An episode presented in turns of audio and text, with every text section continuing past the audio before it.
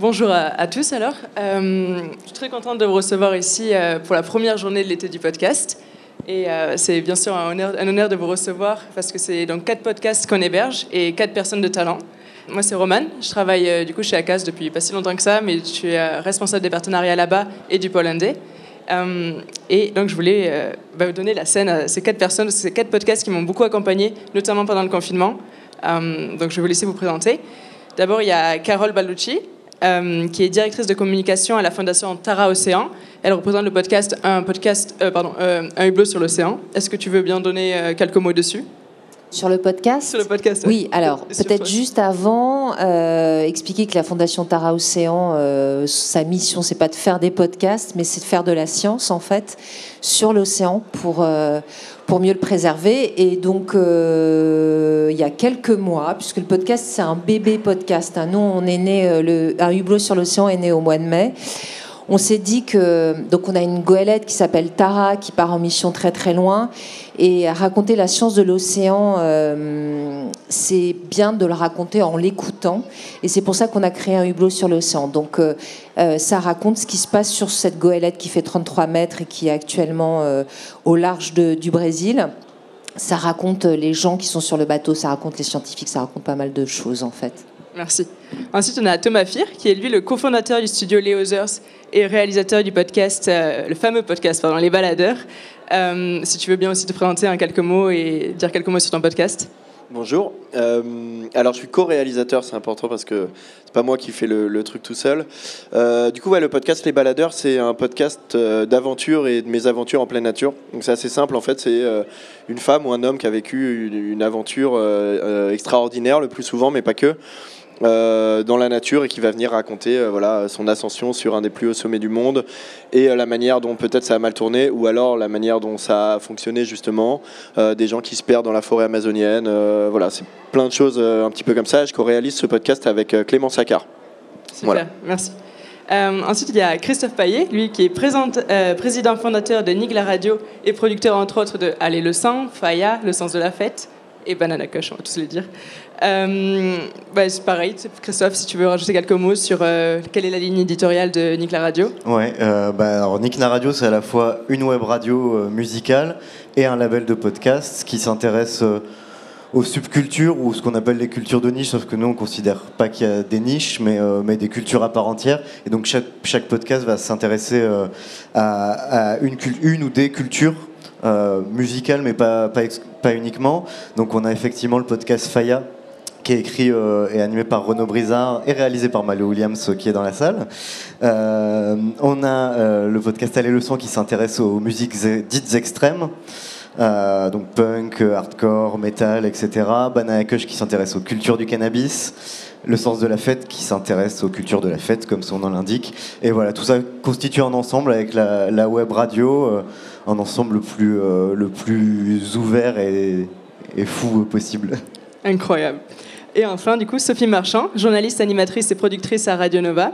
Euh, tu es aussi à l'origine du podcast Les Voyages Immobiles qui nous embarque à travers le monde dans des périples imaginaires. Il y a énormément de références cinématographiques, musicales. C'est un podcast qui est excellent et qui vous embarque. Euh, enchantée Sophie. Bonjour. Euh, si, comment, est-ce que tu vas bien? Oui, très bien, merci. Qu'est-ce que tu veux rajouter quelques mots euh, Non, ouais, la particularité du podcast par rapport à tous ceux qui sont présents ici, c'est qu'à la base, c'est aussi une émission de radio. Donc c'est un, un, peu d'autres codes, même si ça a été créé pas forcément comme une émission de radio qui devait durer, puisque c'était censé juste être pendant le confinement. Donc ça interroge, enfin ça peut être un des sujets, mais le fait que ça doit exister sur une, sur une radio nationale où, les gens tombent parfois par hasard sur, sur, sur cette émission, voilà, c'est un peu différent de ce qui est, ce qui est fait ici, c'est d'autres codes et, voilà. Et euh, avocate, vous réussissez l'exploit de, de, vraiment donner sens à l'expression euh, raconte pour voir. Euh, parce que vous parvenez voilà, à retranscrire des, aventures à travers l'audio, à nous amener vers des frissons, vers, euh, vers des ailleurs qui font du bien, vers aussi des territoires méconnus, fantasmés. Euh, et je pense que du coup, un des meilleurs exemples pour ça, c'est aussi du coup un hublot sur l'océan, parce qu'ils ont réussi à amener quand même le podcast près de la Patagonie. du coup, pourquoi, Carole, avoir décidé d'embarquer des micros à bord, en plus des, en plus des artistes, des scientifiques, des marins? Euh, c'est vrai que nous aussi, c'est pas, enfin, c'est pas moi qui le fais, c'est une aventure. Euh, ça a été, c'est mené par une jeune femme qui s'appelle Alice Roy. qui a lancé le podcast. Donc c'est une aventure de voilà, c'est une équipe aussi ce, ce, ce, podcast. Nous on apprend. Nous notre job c'est et c'est ça que je trouve intéressant. Notre job c'est évidemment de de protéger l'océan, de faire euh, avancer la science sur la thématique de l'océan. Et, c'est quand même des sujets qui sont un peu techniques, pas forcément audibles au, niveau du grand public. Et, euh, et c'est pas simple de partager ce genre de choses. Et donc, euh, et donc du coup, euh, voilà, on s'est dit, allez, on y va, on essaye. donc, il y a des micros qui sont... Alors, nous, on a toujours un correspondant ou une... C'est beaucoup des femmes en ce moment, et c'est très bien. On a des correspondantes de bord qui partent pour 2-3 mois, donc qui partent vivre l'expérience, l'aventure humaine sur ce bateau pendant 2-3 mois, donc qui vivent au même rythme que l'équipage, que les scientifiques, euh, et, euh, et, des artistes aussi, parce qu'on fait une résidence artistique à bord de Tara. Et, euh, donc on a plein d'artistes qui partent aussi pendant 2-3 mois. Et donc du coup, euh, c'est plutôt ouvert. Le principe, c'est euh, nous, on ne donne pas de directive, même si on a envie que les gens se livrent un peu plus, parce que les marins, c'est pas, ça se livre pas facilement, et des scientifiques non plus. Euh, et, et, donc du coup, c'est ouvert et c'est en fonction de ce qui se passe sur le bateau, parce que un bateau, c'est un huis clos. Alors, on a tous vécu le confinement. Nous, on a l'habitude chez Tara de vivre des confinements sur, euh, sur nos bateaux parce que c'est un peu du huis clos. Il y a 12, 14 personnes qui partent pendant un an, deux ans. Alors, évidemment, ils partent pas pendant deux ans, hein, ça tourne. Mais, euh, et donc, voilà. Et donc, euh, le, premier podcast qui est sorti, c'était sur le cocolithophore. Alors là, qu'est-ce que c'est que le cocolithophore? Euh, c'est ce qu'on étudie, nous, c'est des micro-organismes, parce qu'en fait, quand on, parle de l'océan, on a tendance à penser à la surface, donc euh, pas très loin, donc on pense aux grands mammifères. Euh, on pense également à, au, au, continent plastique, mais en fait, en vrai, ceux qui font le job pour protéger l'océan, c'est des micro, micro, micro-organismes qu'on ne voit pas. Euh, dans un litre, il y a entre 10 euh, 000 et, 100 000 micro-organismes. Et ces micro-organismes-là, je vais arriver au coccolithophore. Il hein. faut que je vous raconte le truc avant. Et ces micro-organismes-là, c'est eux qui font le job de euh, générer de l'oxygène, de, de, réguler le climat, et puis plein, plein d'autres choses. Et parmi tous ces micro-organismes, il y a un micro-organisme qui s'appelle le coccolithophore. Et euh, il fait un job incroyable et je ne vais pas vous raconter ce que fait le coccolithophore parce qu'il faut que vous, vous écoutiez un hublot sur l'océan. Et voilà, et il y a une scientifique qui est chilienne qui a raconté ça en fait. Et on s'est dit, bah, ça le fait, c'est bien. Il y, en a un deuxième qui raconte... Euh, euh, le rapport à l'océan de tous ces gens-là, et on a tous un rapport à l'océan assez particulier. Les marins ont un rapport à l'océan, voilà. Et on va en faire plein d'autres encore. On va en faire avec des artistes embarqués. On va en faire. Euh, voilà, c'est au gré de ce qui se passe sur le bateau parce que c'est tout est hyper programmé, mais c'est la vie, c'est l'humain, donc il y a plein de choses un peu. Euh, euh, c'est au fil de ce qui se passe en fait, mm. voilà. C'est vrai que tu, parlais du coup de, cette scientifique chilienne, et c'est vrai qu'on est vraiment porté par tous les sons. On entend même l'aspirateur à un moment dans le, on entend voilà le, vent, l'aspirateur, on est emporté par les accents. mais du coup, j'allais te poser, j'allais te demander, c'était quoi le rapport au silence sur ce bateau? Mais je comprends que du coup, t'es pas monté sur le bateau, toi. Alors, euh, moi, je suis déjà montée sur le bateau, mais j'ai pas là, là sur la mission. Je vais y aller bientôt, là. mais euh, je pense qu'ils ont des moments de silence. Enfin, il y, a un rapport au silence quand même euh, qui se fait. Si, si, je pense. Mhm. après, c'est voilà, c'est après il est grand. Hein, la goélette, elle fait 33 mètres. donc on peut avoir des, des espaces de silence, mais enfin, après, voilà, c'est quoi le silence sur un bateau? Il y a toujours mm. quelque chose qui se passe, il y a toujours des espèces qui sont là. Euh, quand on a de la chance, il y a des dauphins qui accompagnent la goélette, euh, il y a mm. des oiseaux, enfin il y a plein de choses qui se passent toujours, toujours. Mm. c'est vrai que les bruitages font vraiment partie du voyage, un peu comme dans les, dans les baladeurs. Et du coup, je vais, te je vais te poser la question à toi, Thomas. Euh, comment on, on met en, en, valeur les silences en post-prod? Euh, Parce que bah c'est des choses qu'on entend bien. Enfin, c'est un podcast qui écoute très très rythmé les baladeurs et euh, on est vraiment emballé par la, montée du rythme, de, l'ascension par exemple. Euh, et tout d'un coup, il y a un silence et on se dit mince, qu'est-ce qui s'est passé? Du coup, comment tu, vous arrivez à faire ça? Ben, en fait, je pense que les silences ils gèrent effectivement par les moments où il y a de la musique, par contraste. Et, et nous, on a on a fait le choix, disons, de très peu amener de sound design réel et, et voilà justement le bruit des oiseaux, le bruit de la mer, le bruit des vagues et tout. On a pris le parti de les simuler, mais pas de les simuler en studio comme on le fait parfois hein, sur, des, sur des petits moments, mais plutôt de les, de les suggérer par la musique. C'est-à-dire que plutôt que de mettre un bruit de vague vraiment dans le podcast, on va mettre une nappe sonore qui n'est pas du tout une nappe de vague, mais qui fait penser aux vagues parce que on est dans un épisode euh, qui se passe sur un bateau, qui se passe euh, sur l'océan, etc. Et du coup, vu qu'on est avec un, une thématique très musicale et très peu euh, sound design, bah, en fait, on peut très facilement créer des montées, des descentes et du coup venir apporter des silences là-dedans, quoi. Mm.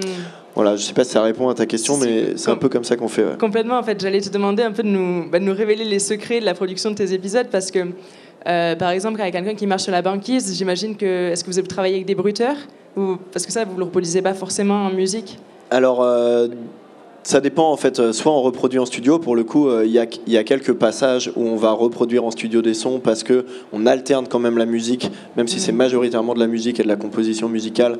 on alterne un petit peu avec du sound design, donc c'est très facile aujourd'hui de recréer en studio le bruit d'une botte qui marche sur la neige.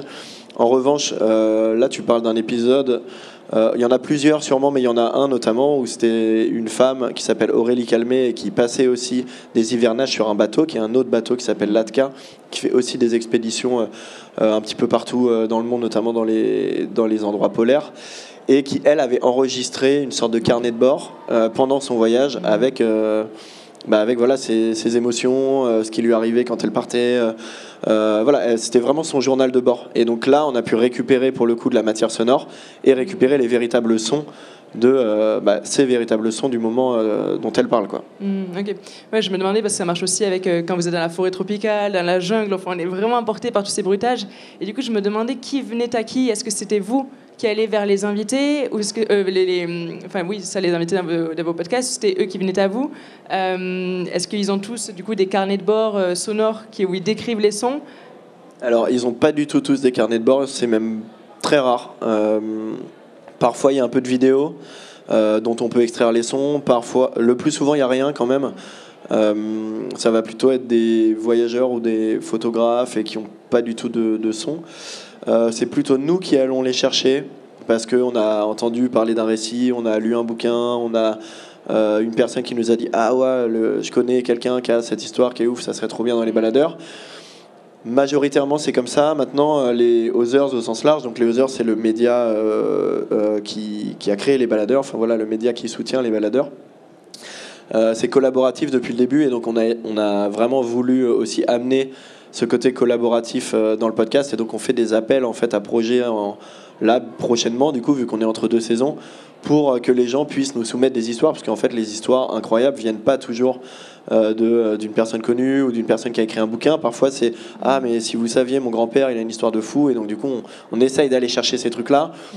pour plusieurs raisons. La première, c'est parce que c'est intéressant d'avoir de la diversité dans les histoires au maximum. Euh, bien que ce soit difficile dans l'outdoor, euh, notamment d'avoir euh, des récits de femmes, beaucoup. Maintenant, on arrive beaucoup à en avoir parce qu'on fait un vrai travail pour avoir beaucoup de femmes. Maintenant, de la diversité au sens large, c'est très difficile. Mais aussi et surtout parce que parfois, les gens qui vont avoir écrit un bouquin ou qui vont répondre à beaucoup d'interviews, etc., ils vont avoir un discours très formaté, beaucoup moins spontané, beaucoup moins naïf, entre guillemets, beaucoup moins, voilà, beaucoup moins beaucoup moins naïf, je pense que c'est le mot. Et, du coup, un discours très formaté au podcast comme ça, ça ressemble à une interview et c'est pas vraiment ce qu'on cherche. Donc on essaye majoritairement d'aller chercher des gens qui n'ont pas déjà raconté leur histoire 50 fois. Et mhm. s'ils l'ont raconté 50 fois, on va essayer de leur faire raconter une histoire qu'ils n'ont jamais racontée. Ça nous est déjà arrivé que quelqu'un vienne pour nous raconter un truc. En fait, on se rend compte dans les 5 premières minutes qu'il y a un truc, il a envie de parler d'autre chose, ou il y a quelque chose, et on essaye de tirer le, fil pour aller chercher ce truc-là qui n'a jamais été raconté. Quoi. Ouais, c'est vraiment génial parce que bah, tous les quatre, vous avez réussi à faire l'exploit, un peu le, mélange entre le, documentaire et la fiction, où euh, les sons captés ou justement reproduits viennent apporter du réalisme et les, les émotions, les anecdotes apportent elles de, de l'authenticité.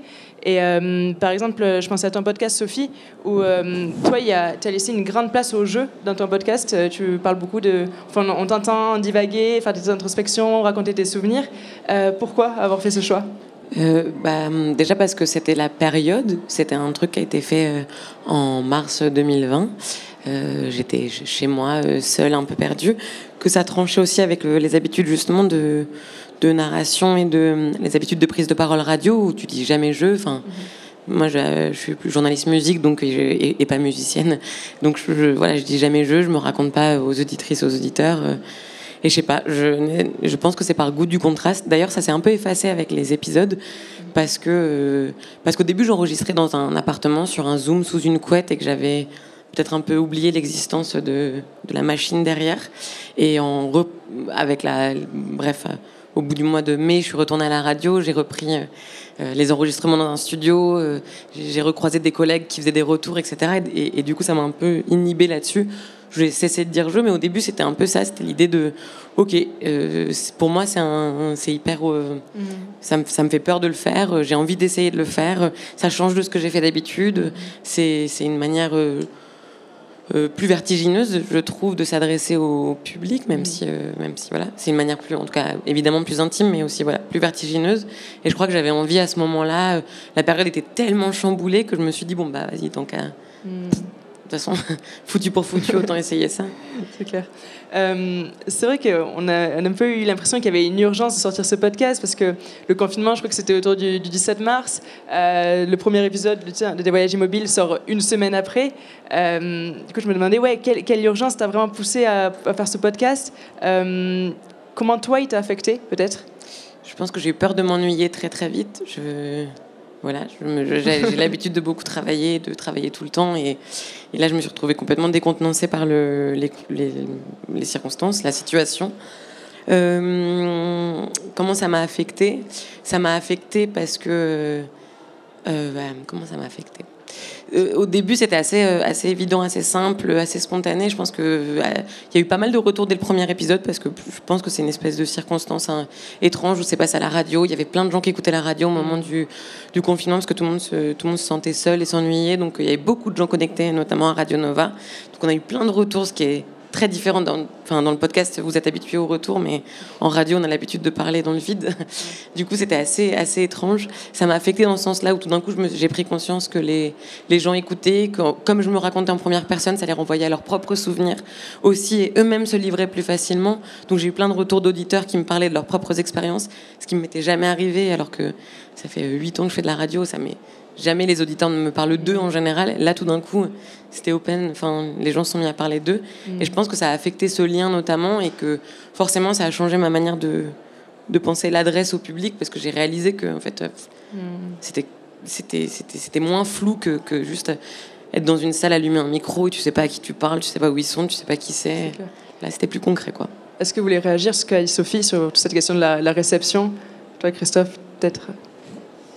Euh, bah, c'est sûr que je pense que c'est un truc effectivement euh, qui est hyper fort et hyper important dans le podcast, beaucoup plus que parce que moi je viens de la radio aussi à, à l'origine et euh, et en fait ce sentiment de de parler à une communauté et d'échanger au final. T'es pas, c'est, c'est pas euh, unilatéral. T'es pas en train uniquement d'envoyer un message et tu reçois beaucoup mm. de la part des auditeurs. Et euh, nous, c'est quelque chose qu'on a ressenti au moment du confinement avec le podcast Banana Cush qui existait déjà euh, depuis euh, depuis un peu plus d'un an. Mais euh, effectivement, c'est un podcast qu'on, qu'on faisait, on avait quelques retours et tout. Et pendant le confinement, tout d'un coup, parce qu'aussi on a, on, a, on a suscité euh, le, le, la réaction des, euh, des, auditeurs et de la communauté en leur demandant de nous raconter euh, comment eux vivaient le confinement en tant que fumeurs, euh, est-ce que ça poussait à une surconsommation ou pas, comment ils géraient le stress, etc. Et en fait, on a vraiment tout d'un coup euh, déjà eu énormément, énormément, énormément de retours et eu cette sensation d'avoir quelque chose de très palpable, quoi, de très mmh. palpable et de très riche. Vraiment, c'était c'était extrêmement euh, bah, jouissif de se rendre compte euh, que le podcast pouvait avoir autant d'importance pour ces gens-là, de voir le, leur implication dedans. Mmh. Et depuis, on le fait, euh, on le fait beaucoup plus parce que, parce que ce jeu de ping-pong, en fait, d'aller-retour, il fonctionne hyper bien. Et je pense qu'il est vraiment, euh, il est vraiment au cœur. Il faut le mettre au cœur, en fait, de la logique du podcast. Je suis complètement d'accord. Et En plus, c'est intéressant parce que toi aussi, ton dernier podcast, Le sens de la fête, c'est aussi quelque chose de réactif, j'ai l'impression, en fait, ben, voilà, qu'on n'a pas pu euh, faire la fête pendant un petit moment. Euh, comment, enfin, toi, du coup, dans ce podcast, on a l'impression que la fête est vraiment présentée comme, euh, comme un antidote pour que ça aide vraiment à se relier au monde, à se relier aux autres. Est-ce que tu penses, enfin, comment, à ton avis, pour toi, la fête permet peut-être de donner de la puissance au territoire, aux personnes? Alors, euh, non mais effectivement, c'était euh, c'était un podcast de réaction entre guillemets, même si euh, j'ai pas réagi aussi vite que j'aurais voulu parce que j'avais trop travaillé sur les autres podcasts et, j'aurais voulu le sortir plus vite ce podcast plus tôt. Mais voilà, il est sorti au, moment où la fête commençait à reprendre en début d'été, où les, les, les, terrasses, les bars ont ouvert, et puis même pendant qu'on a diffusé le, la série, les clubs ont commencé à rouvrir. Et, euh, clairement, c'était euh, l'idée, c'était de s'interroger sur euh, le sens fondamental de la fête, c'est en se disant c'est quelque chose qui nous manque tous, quel que soit le milieu auquel on appartient, quelles que soient nos origines, tout le monde a ressenti le manque de fête, et que ce soit dans des clubs ou des fêtes familiales, juste de se rassembler, de faire des bouffes entre amis, etc. Et l'idée, c'était de profiter de ce moment de suspension pour prendre de la hauteur et dire ok mais pourquoi c'est si important la fête et d'aller chercher des, figures, des personnes qui incarnent d'une façon ou d'une autre la fête pour, venant de différentes époques, de différents milieux et de les questionner là-dessus. Alors à la fois revenir sur leur parcours, mais que le parcours serve à se demander justement comment la fête nous relie au monde. Et je pense que tous ont apporté des éléments de réponse qui se recoupent mais qui divergent parfois et c'est ça qui est, qui, est, euh, qui est, intéressant. Alors du coup pour répondre comment ça nous relie au monde, euh, bah, je vous suggère d'écouter le podcast. Non, euh, mais peut-être, est-ce que, est que tu penses que la nuit, dans cette atmosphère assez spéciale, tu penses qu'on entend mieux? Est-ce que tu penses qu'on se relie plus Du coup, il y en a plus dans la connexion? Tu sais, soit dans le, dans, le, dans le brouhaha quand on est en train de danser, ou bien à ce moment-là, quand on rentre chez soi, qu'on est seul, mais qu'il y a toute la fête encore qui résonne qu'on a croisé tous ces imaginaires, ces personnes Je pense qu'effectivement, il y a des connexions qui ne se font que la nuit ou que dans un contexte festif. Et ça, il y a plusieurs des invités qui le disent, que ce soit Ariel Wiesman ou, Brice Couder, qui était le, DA du club Concrète, qui, qui racontent comment eux, justement, ce qu'ils ont toujours cherché dans la fête, c'est cette connexion avec l'autre, ce partage que tu peux trouver que dans ce moment de, de lâcher prise totale.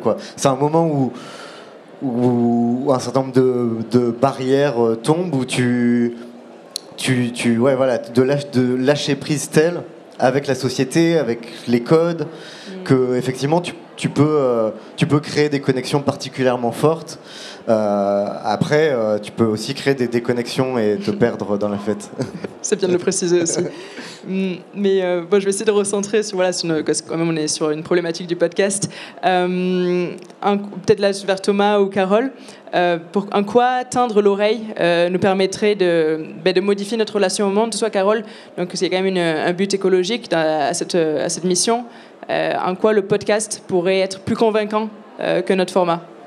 Je ne sais pas s'il peut être plus convaincant, mais il peut permettre de de s'immerger, euh, être comme dans un échange en direct en fait avec, euh, avec, euh, avec des, des, gens qui partagent quelque chose qu'ils sont en train de vivre et qui est assez extraordinaire. Moi, je pense que le son, il est, mais comme l'image, hein, enfin, mais le son, il est, est, il est, il est indispensable parce que c'est un moment où on est complètement immergé. Enfin voilà, on est concentré que là-dessus. Euh, et, et, selon la façon dont c'est raconté, le, propos, le message, que ce soit la fête, euh, euh, ou que ce soit l'océan, que ce soit, j'en sais rien, quel que soit le propos, on est, on est vraiment, vraiment, vraiment concentré. Donc,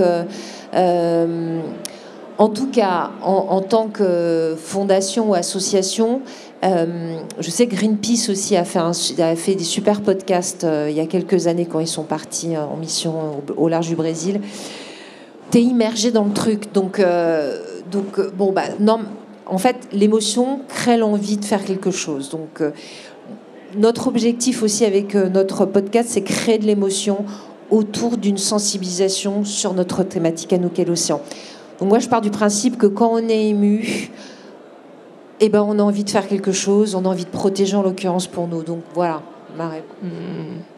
Thomas, tu veux réagir à ce que vient de dire Carole? Je vais euh, probablement paraphraser un peu, donc je vais essayer d'aller rapide, mais euh, moi ça me donne souvent envie, enfin c'est un truc que j'ai souvent envie de dire aux gens qui écoutent les baladeurs, ou, quand au début quand les gens connaissaient pas, je leur disais tiens écoute cet épisode, mais s'il te plaît écoute-le genre dans ton lit le soir dans le noir, mmh. genre l'écoute pas en faisant euh, autre chose ou en bossant et tout, parce que tu vas entre guillemets gâcher l'expérience. Oui, forcément, quand tu as créé le truc, tu as envie que les gens l'écoutent, euh, soient à fond dans le truc, mais il y a une, une, espèce de concentration, effectivement, qui te permet, je pense, vraiment, en tout cas dans le cadre euh, d'un podcast comme euh, Un hublot sur l'océan ou comme Les Baladeurs, de, de vraiment, pour le coup, être transporté à travers la voix, les émotions de la personne. Mmh.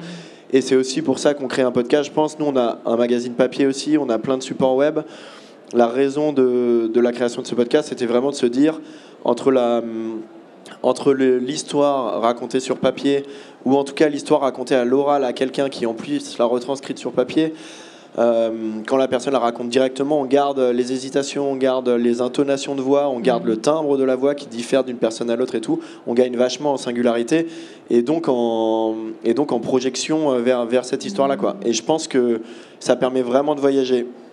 Euh, le dernier truc que je dirais, c'est qu'en ce moment, on est en train de bosser sur un projet euh, avec Losers, bref, euh, et j'échange des mails avec des gens dans, ce, dans le cadre de ce projet-là, qui est un projet bien sûr autour de la nature et tout. et aujourd'hui, j'ai reçu un mail d'une personne qui me disait ce que vous faites avec les baladeurs, ça a déclenché en moi 100 fois plus d'envie que toutes les campagnes de sensibilisation que j'ai que j'ai vues ou lues sur la nature, etc. Parce que la, parce qu'il y a des épisodes euh, effectivement qui sont euh, qui vont sensibiliser sur la nature où le propos la personne va être je sais pas naturaliste ou peu importe même. Elle va juste se perdre dans la forêt amazonienne. Mais en fait on va prendre conscience de l'ampleur de la densité de la beauté de la forêt amazonienne et ça va nous donner envie effectivement bah, de l'aimer et donc de la protéger. Voilà c'est la célèbre phrase euh, mm. voilà. Je pense que je pense effectivement que ça peut être plus puissant en déclenchant une émotion qu'en essayant en, qu'en essayant d'intellectualiser le truc et de dire voilà, vous savez que chaque minute il y a X terrain de foot, machin. Si, si je t'emmène au milieu de la forêt amazonienne par le son, tu seras plus sensible à ça. Hmm. Et c'est vrai que du coup, tu parles de, déclencher une émotion.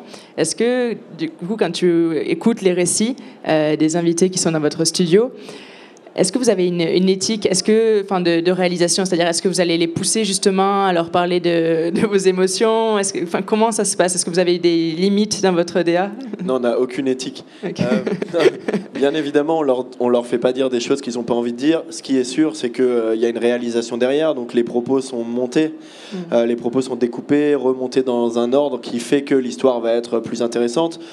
Euh, ou en tout cas un petit peu plus. Euh, voilà, là c'est un peu les, secrets de fabrication, mais c'est de la réalisation en fait comme il y a au cinéma ou, ou à la télé, c'est-à-dire euh, on essaye d'attacher un petit peu l'auditeur au début, les auditeurs et les auditrices, puis ensuite on se permet de prendre le temps de poser le décor, puis ensuite on va amener un peu. Enfin voilà, il n'y a, a, pas de structure préétablie, mais forcément on essaye de faire monter la tension. Mmh etc. Et si la personne a raconté le truc dans le désordre, bah, on va découper, etc. On essaye de faire écouter les épisodes quand même aux, gens avant, mais on ne travestit pas leurs propos. Euh, on essaye en tout cas. Merci. Euh, et c'est vrai qu'il y, y, a un autre point que vous avez mentionné qui permet aussi de, de sensibiliser davantage, c'est la parole des locaux qu'on entend beaucoup, notamment dans ton, euh, dans ton, podcast ou bien dans, dans, le tien, Sophie. Mais vous avez deux approches différentes. C'est-à-dire que dans Faya, j'écoutais hier un podcast sur le rap ivoirien où justement vous allez traduire les, les paroles qu'il y a dans la chanson. Euh, à l'inverse, chez Sophie, parfois on entend des extraits complets, euh, par exemple d'un producteur de musique norvégien, et euh, sur 30 secondes, du coup, si on ne parle pas norvégien, on ne comprend pas ce qu'il dit. pourquoi avoir fait ce choix tous les deux? L'un de, de, traduire et l'autre non? Je pense qu'on n'a pas la même. Enfin, moi, c'est plus illustratif, je pense, ma manière d'utiliser certaines musiques. par exemple, le producteur norvégien, c'est un extrait d'un court métrage de Todd Terrier. Bref, c'est un truc où, j'essaie d'inviter les gens à aller le voir. De toute manière, c'est une parole un peu décousue et j'essaie d'expliquer que c'est une parole décousue et que c'est ça qui est très beau dans ce, court métrage-là. Euh, si j'utilisais une parole euh, si, si, j'interrogeais des gens pour qu'ils expliquent des choses, euh, je, traduirais évidemment les, les, leurs paroles parce que l'idée c'est quand même de servir de leur propos qui est souvent plus éclairé que le nôtre. Euh, là, en l'état, c'est principalement parce que c'était plus illustratif, c'était plus parce que c'est l'œuvre en soi, elle, elle est pas didactique cette œuvre-là. Mmh. C'est l'œuvre d'un mec un peu foufou, donc euh, voilà.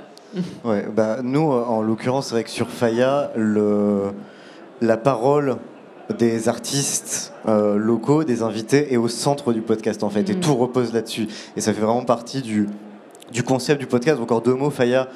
C'est le podcast du Global Dance Floor. Donc en fait, à chaque épisode, on va s'intéresser à une scène de musique actuelle dans le monde. Et vraiment, l'objectif, c'est de, euh, de décortiquer, d'expliquer l'origine d'une scène musicale et surtout son contexte culturel et social et d'une scène actuelle. Pour nous, c'est vraiment important d'appuyer là-dessus. C'est on parle on ne veut pas faire du patrimonial, on parle de musiques qui sont vivantes en ce moment, qui sont jouées dans les clubs en ce moment, sur lesquelles la jeunesse d'un pays ou d'une ville danse en ce moment même. Euh, parce qu'on pense que ça dit beaucoup de la société de s'intéresser à une scène à un instant T. Et donc, si on s'appuie sur la parole euh, des artistes locaux, c'est pour plusieurs raisons. La première, c'est que vraiment, donc, euh, Renaud, qui est l'auteur du podcast, est ethnomusicologue, mais c'est pas un spécialiste de toutes les musiques du monde entier du tout. Euh, donc, le, le, premier point, c'est de donner la parole à ceux qui savent. Et c'est eux qui sont là pour nous expliquer.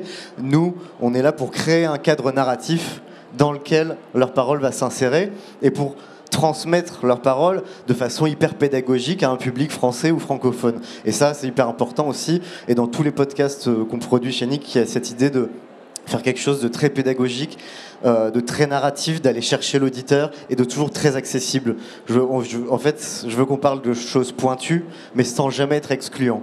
Et donc sur Faya, on va parler du rap ivoirien, euh, on va parler euh, du gangeton, on va parler de la guaracha en Colombie, enfin des, genres dont la plupart du temps les auditeurs n'auront jamais entendu parler.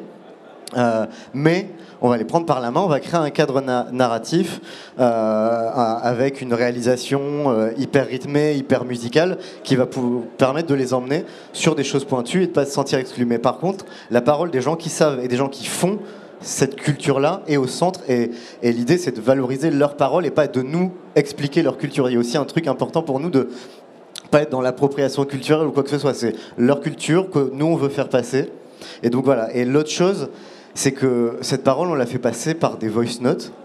Et en fait, c'est pareil, c'est au cœur de notre dispositif narratif et de la réalisation, parce que euh, en fait, les voice notes aujourd'hui, enfin les, messages euh, WhatsApp, euh, sont des éléments euh, aujourd'hui par lesquels circule la musique. Euh, moi, je me suis rendu compte en voyageant, en Afrique du Sud que non seulement WhatsApp est énormément utilisé pour tout, pour communiquer de façon générale, beaucoup plus que, que chez nous, mais aussi pour faire circuler la musique et qu'il y a des albums qui sortent sur des groupes WhatsApp. Donc il y, a des grosses scènes de musique électronique, de house music euh, en, Afrique du Sud, notamment la plus récente qui s'appelle Lama Piano. Et ben, Lama Piano est né sur des groupes WhatsApp parce qu'en fait, tout simplement, euh, les, euh, les, plateformes de streaming fonctionnent assez peu parce qu'il y a un taux de bancarisation très faible, il faut une, une, carte bancaire, un compte, machin, pour avoir un compte en streaming. Les data coûtent extrêmement cher, alors que les data WhatsApp souvent sont inclus dans les forfaits, sont gratuits. Du coup, tu peux envoyer plein de trucs par WhatsApp, notamment de la musique. Et bref, du coup, pour nous, c'était aussi hyper euh, pertinent d'utiliser ce support-là pour raconter euh, la musique, parce que c'est comme ça qu'aujourd'hui la musique circule dans, énormément de pays. Et puis aussi, euh, juste pour finir, c'est hyper pratique les voice notes pour, euh, pour faire des interviews avec les artistes, euh, que ce soit euh, au Nigeria, en Afrique du Sud ou quoi, ils répondent vachement vite et ça c'est cool. Mm. Merci beaucoup pour toutes ces précisions. mais c'est vrai que du coup, vos deux podcasts se complètent très bien parce que vous allez tous les deux analyser la musique par rapport aux, problématiques sociales et sociétales. et c'est pour ça que je trouvais qu'il y avait du sens dans le fait que toi aussi, tu mettes, peut-être même tu parles d'illustration, mais quand même, quand on entend les gens, bah, on comprend un peu mieux ce qui se passe là-bas, même si, en fait, tu réussis quelque chose où, même si on ne comprend pas du tout ce que les gens euh, dont ils sont en train de parler, ben, on se représente quand même ce qu'ils vivent. Euh, et donc, euh, ça m'a fait penser à ce que tu appelles les musiques extrêmes. Christophe, pourquoi parler de musique extrême Et est-ce que tu dirais que c'est le. Enfin, comment elles sont construites, ces musiques extrêmes? Comment quoi Comment elles sont construites ces musiques extrêmes Euh, bah, les- ce qu'on appelle les musiques extrêmes, euh, c'est euh, c'est des musiques avec de la guitare en général, beaucoup de guitare saturée, beaucoup de batterie. En gros, c'est c'est les musiques qu'on va retrouver dans un festival comme le Hellfest. Donc c'est le métal pour dire simple, mais en fait c'est extrêmement large et varié et ça peut aller du black death metal jusqu'au punk hardcore qui est une culture beaucoup plus urbaine. Et en fait c'est des cultures très très très diverses. Et donc Tanguy Bloom qui anime, euh, qui écrit ce podcast, euh, lui est un fan des musiques extrêmes dans leur diversité. Et moi, ce que je voulais, c'était qu'il paraît qu'il qu'il nous raconte ces cultures-là dans leur diversité, en allant pareil à l'international. Il nous a fait un épisode, deux épisodes même sur les musiques extrêmes au Japon, parce qu'il se passe énormément de choses là-bas, mais aussi bien sur la scène bretonne, parce que pareil, c'est extrêmement vivace en Bretagne, et de raconter encore une fois, à travers ces musiques, des choses sur la société, parce que ce sont des musiques qui disent beaucoup de choses. hein, si elles sont extrêmes, c'est aussi parce que elles sont extrêmes par rapport à notre monde, par rapport à notre société. Elles se, placent dans une position de, de marginalité, donc de critique. D'un point de vue critique, c'est souvent des musiques très politiques. On a fait un épisode sur les violences policières, et il y a énormément, énormément, et là encore que ce soit dans le, dans le doom comme dans le, le punk hardcore de, de prise de position euh, sur la question des violences policières. Et donc c'est à travers ces musiques-là faire, euh, faire émerger ce point de vue radical sur la société. Et là, à travers un parti pris narratif, encore une fois, pour le coup, qui va s'appuyer sur la fiction. Parce que c'est un. Dans Aller le sang, Tanguy fait un faux road trip. On met en scène un road trip au Japon ou en Bretagne, à chaque fois où il va aller explorer cette scène et il va se balader de ville en ville, atterrir dans une vieille cave, dans une vieille chapelle et rencontrer des groupes. Et, tout ça est complètement recréé de toutes pièces euh, euh, en studio, évidemment. Mais c'est encore une fois un- un moyen, un prétexte pour prendre la main de l'auditeur et l'amener vers des choses qui sont a priori peu accessibles et de les rendre plus accessibles. Ok. Tu vois, je suis déçue. Je pensais vraiment que vous étiez parti en Bretagne. Euh, C'est vrai Ouais. euh, parce qu'on Oh, entend. On, on Non, entend mais la... Si, si, si, on est parti en Bretagne sur cet épisode-là, mais... euh, Ah, non, ok. Parce qu'on entend vraiment la, la portière se claquer, on entend le, pas le druide, mais on entend quelqu'un à un moment parler, euh, parler druide, breton. ouais, tout à fait, ouais. Ma connaissance de breton, de Bretagne est très faible, désolé. Mais ok, ok, bah c'est bon à savoir. Euh, et j'aimerais bien vous poser une question un peu plus différente des autres, euh, vu que vous êtes tous dans le passionné de son et de bruit, et peut-être vous demander, euh, c'était quoi le bruit de votre été? Thomas, si tu veux commencer. Bah, là, je pense euh, aux cigales. Ou alors à la kiffance, hein, j'ai l'impression. euh, Carrément. Je pense que ça a été le bruit de l'été de tout le monde. Hein. Voilà, un des deux. Alors, euh, bah, euh, le bruit de l'eau, en fait, ouais. Ouais, moi c'est clairement le bruit des vagues. hein. C'était euh, jusqu'à il y a deux jours encore, c'était le bruit des vagues. Euh, moi, je dirais le bruit de, du vent, parce que j'ai j'ai dormi dehors beaucoup de l'été et et il y avait beaucoup de vent cet été. Voilà. Super, merci. Vous avez répondu très rapidement. Je pensais que j'aurais le temps de penser à notre question. non, mais c'était génial. Merci beaucoup de. On arrive, c'est c'est déjà l'heure en fait. Euh, mais merci beaucoup d'être venu ici, de nous avoir Merci de euh, l'invitation. Merci à toi. révélé vos Merci. techniques et vos Merci. paroles. Et, euh, à de bientôt. Et du coup, vraiment, je vous recommande leur podcast. Du coup, c'est Les Baladeurs, un hublot sur l'océan. Il y en a beaucoup trop, mais euh, Faya, allez, nique la radio. Et euh, Les Voyages Immobiles. Merci beaucoup. Merci, Merci. Merci beaucoup.